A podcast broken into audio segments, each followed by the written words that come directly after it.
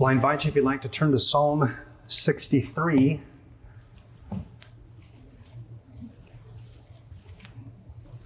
We're going to look at the entire psalm tonight, mainly uh, verses 1 through uh, 4.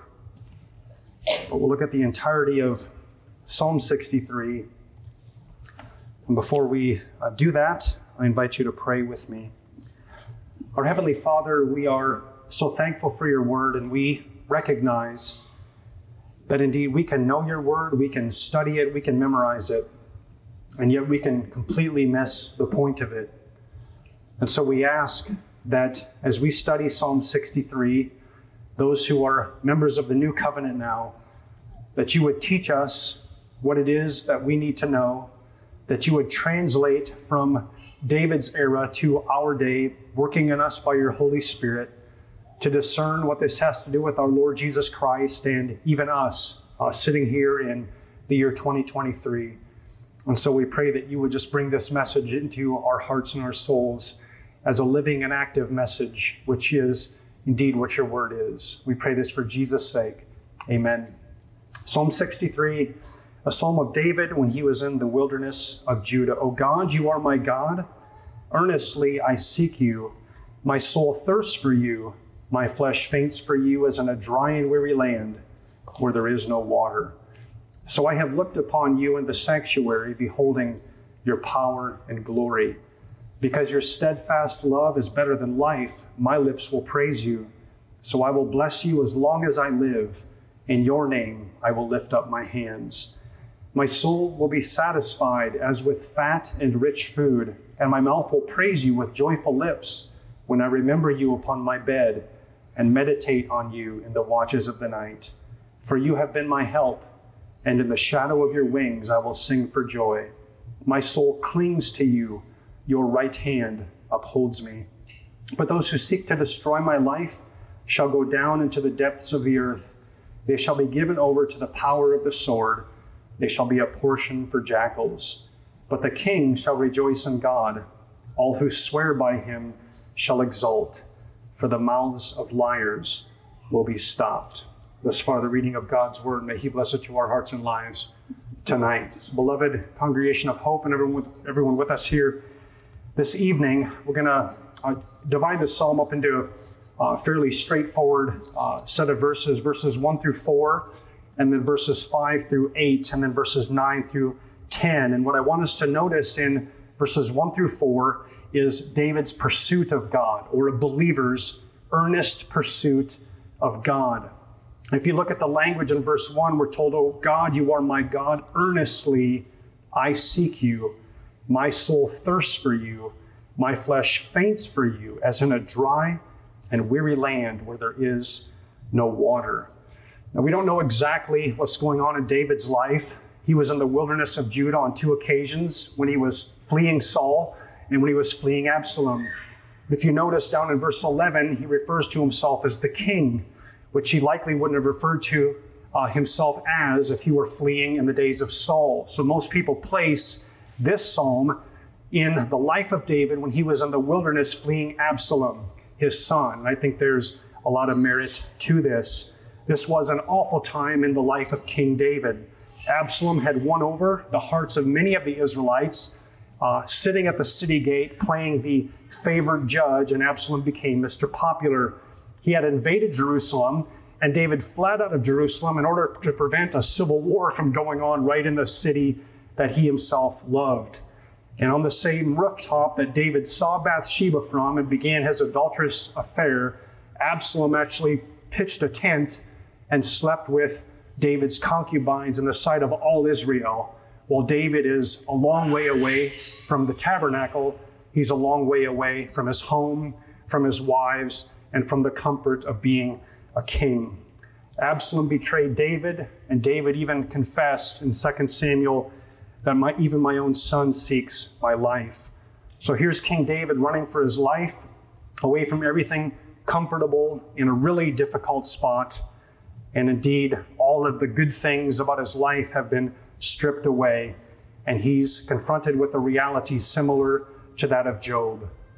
When every earthly joy is stripped away from you and you find yourself empty and bankrupt, and your own flesh and blood is turned against you, what will you do? Now, there are a few options.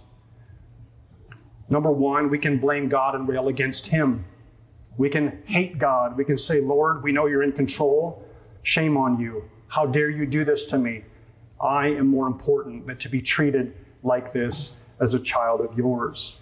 Or we can turn to addictions and whatever worldly comforts we can find, looking for joy in the bottom of a bottle or in the bottom of a pillbox or in the form of gourmet food or whatever pleasures we can get out of life. Or we can do what David did, which is turn toward God and seek Him. Now, this is what believers do.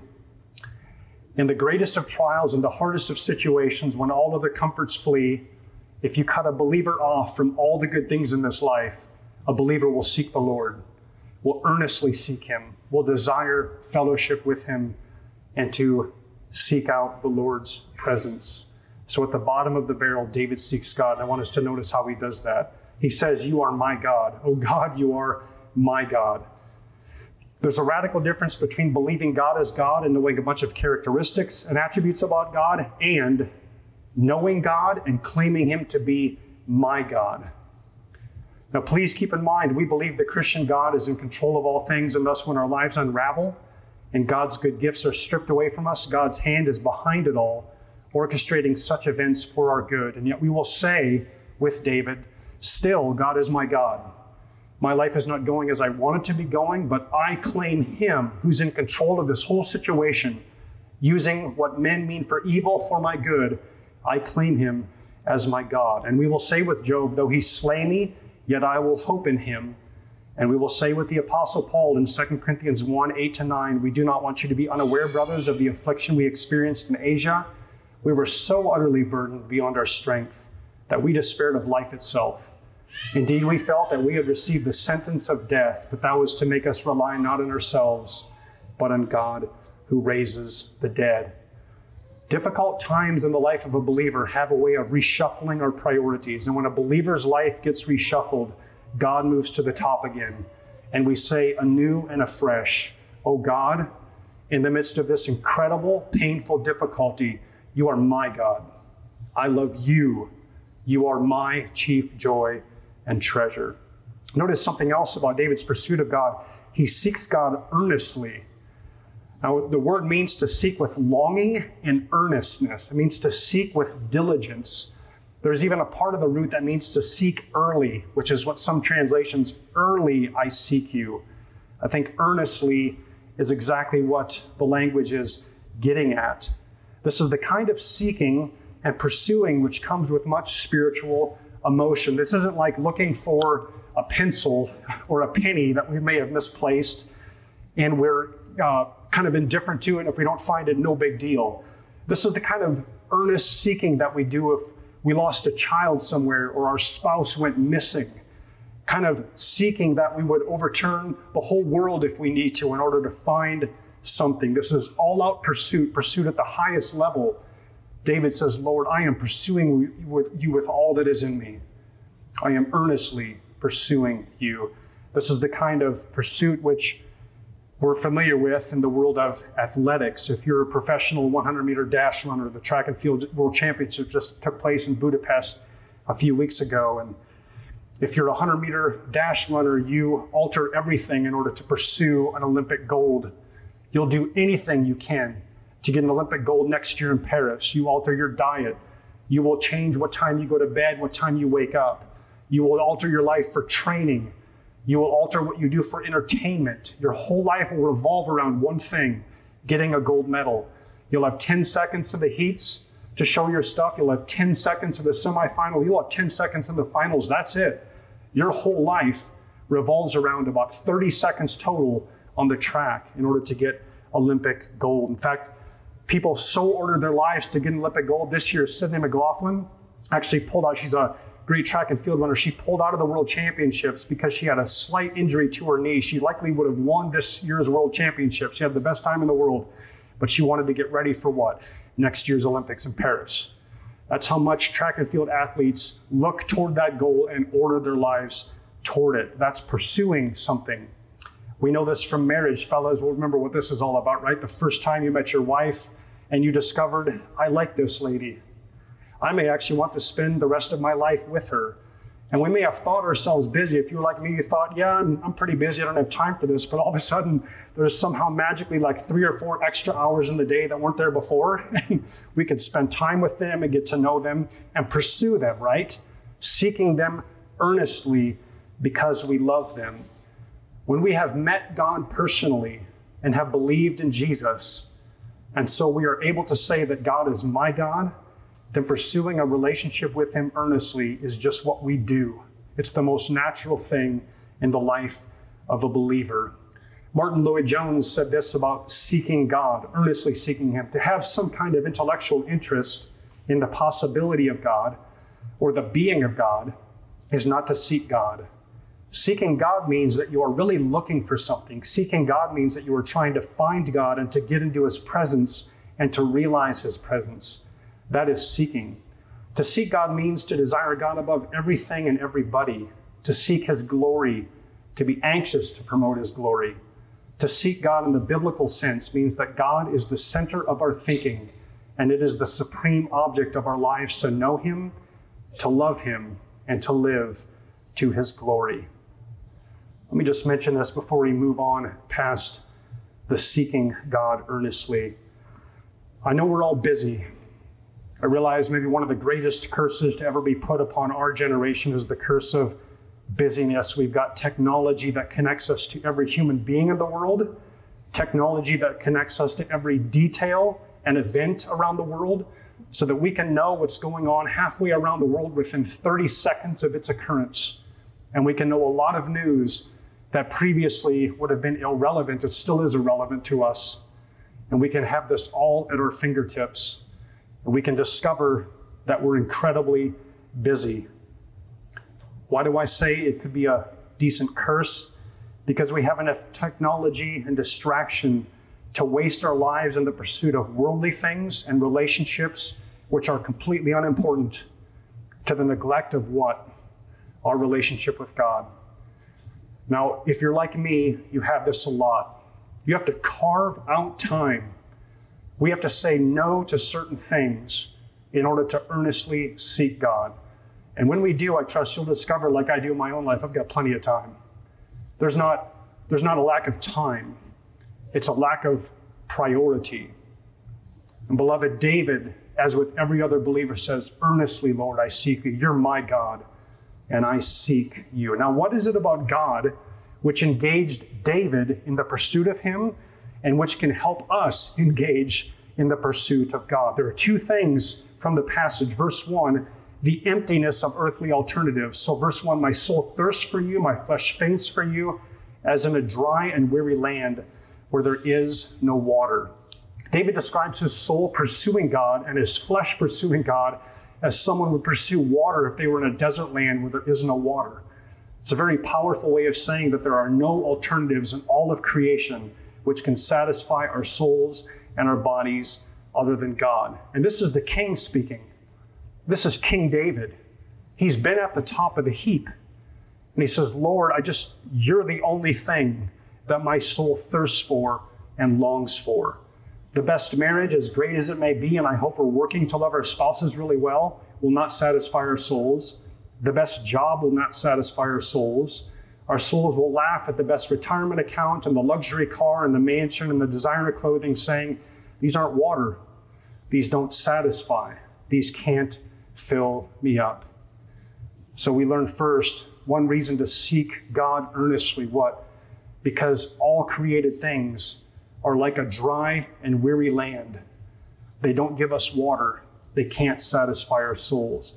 But the second reason that gives us a great, or the second thing that gives us a great reason to pursue God earnestly is found in verse 3 because your steadfast love is better than life, my lips will praise you. The steadfast love of God is what David saw as a reason to praise him and to earnestly seek the Lord. Now, the language steadfast love is a translation of the Hebrew word chesed, used about 250 times in the Old Testament. It's a rich word. It's so rich that most Bible translations have difficulty translating it. The New Living Translation translates it unfailing love.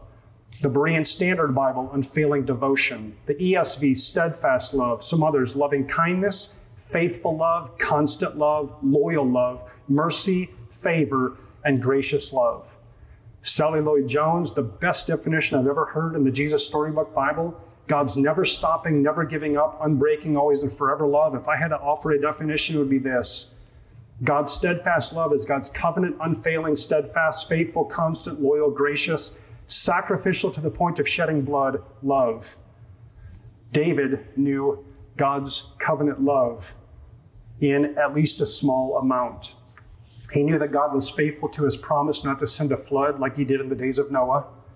He knew God was faithful in his love to send a seed of the woman, and he would preserve that line all the way even through David's time and beyond. And David knew that God was faithful to redeem the Israelites from Egypt according to the promise he made to Abraham. 400 years of slavery, and I'll take you out. David got to witness that through the word. But he had no idea just how wonderful the steadfast love of God really is. You and I do, though. In Jesus Christ, God displayed his steadfast love for the entire world to see, and here is what we discovered about God's love for his people. God's steadfast love does not collapse under the load of our sin. It does not turncoat at the first sign of difficulty. It transcends feelings. It does not give up. Jesus didn't look down from the cross at the people crucifying him and think, wow, you people are easy to love. The abandonment I feel because you fled me, the false charges you brought against me, the skin you tore off my back, the spikes you drove through my wrist, the nasty words you're hurling at me and your sins for which I'm suffering my Father's wrath, all these give me an indescribably warm and fuzzy sensation for you. That did not happen. Jesus Christ died because he was committed to us, steadfast love. Jesus Christ died because of God's never stopping, never giving up, always and forever love. Do you know what drove Jesus through the humiliation, through the wilderness temptations, through the staggering Garden of Gethsemane, and through the God forsaken cross? Do you know what drove him? It wasn't a feeling, it wasn't a schmaltzy, slushy sentimentalism. It was a promise, a covenant, a commitment he made to you and I. He endured what he said he would, or he endured because he said he would. He died in our place because he promised he would. He drank the cup of wrath with our name on it because he guaranteed he would. Nothing else spurred Jesus on except the promise that he would love us unto death. And how do we know this? Because on the cross there was nothing else left. His own people had rejected him, his family stood aloof and confused, his most trusted disciples had fled, and infinitely worse, his own father forsook him for the one and only time when Jesus Christ cried out, My God, my God, why have you forsaken me? On the cross, Jesus Christ hung utterly alone. This is steadfast love, which is better than life. How much does God love us enough to do that? That's some steadfast, incredible love. And this is the love which is better than life that David declares. God's steadfast love is better than living, it's better than being alive. It's better than the best day in this world. To know God's steadfast love at the depths of the worst day in our life is just worth it. It's incredible. To be loved this way and to know God who loves this way is better than life itself. Paul would put it this way in Philippians 1:23, "My desire is to depart and be with Christ, for that is far better than what? Than remaining alive." Only a believer can say that. That's exactly what David is saying. To know God's love this way, beloved, is better than living. It's better than living the life of a billionaire. It's better than just being alive. I don't want to belabor this too much, but let me say this. The most important relationship you and I are in right now is not a relationship with our boss or our spouse or our parents or children, as significant as those relationships might be. It's not with our doctor or even our best friend. The most important relationship you and I are in right now is with God through Jesus Christ. Sometimes we need to make some adjustments in our earthly relationships, right? We need to make some adjustments in our marriage, our family, our work, balancing things out. So too it is in our relationship with the Lord. So let me ask you, as I've been asking myself too, are we pursuing God at all? Are we seeking Him? Does our life need a change? Now, maybe we don't find ourselves in the depths, in the wilderness of Judah like David, but do we need to make some changes in our lives to earnestly pursue Him? Ligon Duncan in this passage had a great few sentences I want to read to you. I think they're very helpful. He used the language of worship. I'm going to insert for that word the language of pursue. How do you know what it is you pursue? It's easy. You follow the trail of your time and your affection and your energy and your money and your allegiance. And at the end of that trail, you'll find a throne. And whatever or whoever is on that throne is what, of, is what is of highest value to you. On that throne is what you pursue. So, what is it looking at our lives that we pursue? It should be God, ultimately. He should be the one that we are pursuing most. Eric Thomas, in a book, The Secret to Success, when you want to be, when you want to succeed as bad as you want to breathe, tells the story. There's this, uh, I think it's on YouTube as well, motivational video, completely worldly, but makes a, makes a point. There was a man who came to a guru and said, I want to make a lot of money. I want to be at the same level that you're at. And the guru says, Great, tomorrow meet me at the beach. And it's like, The, the beach? No, I don't want to be a lifeguard and learn to swim. I want to make a lot of money like you. And the guru says, Meet me at the beach. So they get to the beach the next day at 4 a.m. And the guru says, You want to be successful? And the man says, Yes, I'd like to be successful. So he says, Walk out into the water. So he goes out about waist deep. And the guru says, Come out farther. So he walks out shoulder deep. And he says, Go out farther. And the man's thinking, This is crazy. What are you doing? So he walks out mouth deep. And then the guru jumps on him, puts his head under the water. And just before the man's about ready to pass out, he lets his head up and says, When your head was under the water, what did you want to do? He said, All I wanted to do was breathe. And then the guru comes back and says, When you want to succeed as bad as you want to breathe, then you'll be successful. Let me translate that into pursuing God. When we want to know God as badly as we want to live, when His steadfast love is better than life itself, when His steadfast love is better than breathing, then we'll pursue Him. Then we will run after Him and earnestly seek Him. Remember when I was having asthma attacks and couldn't breathe for about five weeks or so, I was desperate to breathe. And I came across this article, it was like three in the morning, and the article said an asthmatic will do anything they can to breathe. I thought, well, that's an understatement. They'll do more than anything just to get a breath, just to get lungs full of air and breathe. And if you're a believer, beloved, and we have come to know the steadfast love of God, which is better than life, then we will pursue Him like we pursue breathing, like we pursue having our hearts beat. It will just be part of the warp and woof of our life. Our relationship with God will become like air. We can't live without it.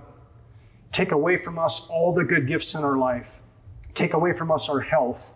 Take away from us all of our financial well being. Take our careers away. Take our families away. And we can live. It will be difficult, but we can live. But you can't take away my God.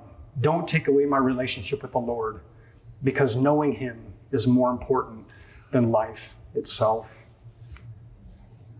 Now, we're going to move from the pursuit of God to, secondly, verses 5 through 8, the satisfaction found in God. My soul will be satisfied as with fat and rich food, and my mouth will praise you with joyful lips. When I remember you upon my bed and meditate on you in the watches of the night. For you've been my help and in the shadow of your wings I will sing for joy. My soul clings to you, your right hand upholds me. I just want to point out this language my soul will be satisfied or satiated or filled to the full or stuffed like after Thanksgiving turkey dinner, as with fat and rich food. This is the soul of a believer who earnestly seeks God and who has had their fill of the Lord and his steadfast love, regardless of how life is going. David finds himself full of the Lord in his soul while he's in the wilderness. Not while his life is comfortable, but while his life is very uncomfortable. This being filled and satisfied with the Lord stands directly opposed to the world in which we live, beloved, and how people are trying to fill themselves. A.W. Tozer, around about the 1950s, wrote this A German philosopher many years ago said something to the effect the more a man has in his own heart, the less he will require from the outside. Excessive need for support from without is proof of the bankruptcy of the inner man. If this is true, he writes, and I believe it is, then the present inordinate attachment to every form of entertainment is evidence that the inner life of modern man is in serious decline. The average man has no central core of moral assurance, no spring within his own breast, no inner strength to place him above the need for repeated psychological shots to give him the courage to go on living. He's become a parasite on the world, drawing his life from his environment, unable to live a day apart from the stimulation which society affords him. That's the picture, beloved, of modern human beings with empty souls. It's 1950s. Souls starving on a steady diet of worldliness and entertainment and stuff because they don't know Jesus Christ. What a sad picture this is of human beings and how privileged we are to know God and to have our souls filled. Beloved, what a privilege it is that we know God and we can have our souls filled with Him, earnestly seeking Him. In fact, our satisfaction in God is so great that our souls can't be contained. Did you catch verse 5b? My mouth will praise you with joyful lips. when we are filled to the full, this is what we do on Sundays, right? We come not just to sing some words or just talk, or, or it, we're just giving expression to what's in our hearts, the overflow of our hearts. We're putting heart words to singing. We're here to worship God. It's what we do all throughout the week in our jobs, in our callings, right? Not just going through the motions as men pleasers, but serving the Lord in all that we do. So thankful that we belong to Him. So thankful for His steadfast love to us. Beloved, that's the life of a believer. Not just pursuing God and being filled up with Him, but our lives just overflow in praise to His great name. And then David ends in verses 9 through 11, speaking of his confidence in God to help him. Those who seek to destroy my life, they're going to go down into the depths of the earth. They shall be given over to the power of the sword. They shall be a portion for jackals. They'll die eventually. But the king shall rejoice in God. All who swear by him shall exult. For the mouths of liars like Absalom, they'll be stopped. The day will come when they'll be brought into judgment. Now, David was confident of the overthrow of his enemies, that God would take care of them and destroy them and watch out for David, and God eventually did. But I want us to notice something about these last three verses. David was earnestly seeking God and finding his soul satisfaction in God at the exact same time that his enemies were making his life miserable. God had not delivered David yet. He had not rescued David yet. When things were incredibly difficult, when there was no one else to turn to, David trusted in God and he left the results to God. David had no way out of this predicament. And so he trusted in the Lord and he believed in him and he rested in the Lord and he sought the Lord. Lord, you are my only hope. What a portrait of a believer in dire straits. I want to conclude with this because I think this is really unique to the psalm, the first four verses about earnestly seeking the Lord. Martyn Lloyd-Jones wrote this I'm not asking whether you know things about God. We probably do. We probably know a lot of his attributes, right? Communicable attributes, incommunicable attributes. We can go through the list. I'm not asking whether you know things about God, but do you know God? Are you enjoying God? Is God the center of your life, the soul of your being, the source of your greatest joy? He's meant to be.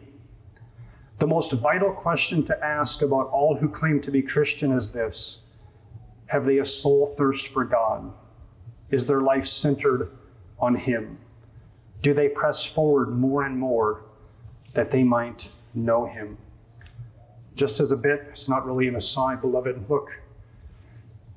If God's steadfast love is better than life, which means better than anything in all of our lives, if knowing Him is the only thing that can satisfy our souls, if knowing Him is the only source of true joy that can cause us to sing and praise Him with our lips, then it will be reflected in how we live. We set aside time for our spouses, and rightly so. Relationship needs it. We set aside time for our fellow believers, for our children, for our work, and rightly so. All those relationships need time. and we need to be working. If God's the most important relationship that any of us have, what are we doing to earnestly seek Him? What does that look like in our lives? I'm not saying we neglect our duties before Him by spending four hours in Bible study and prayer. I'm saying if we would look at how we spend our time, is God a priority? Do we believe His steadfast love and knowing Him is better than life? And are we earnestly seeking Him? Let's pray.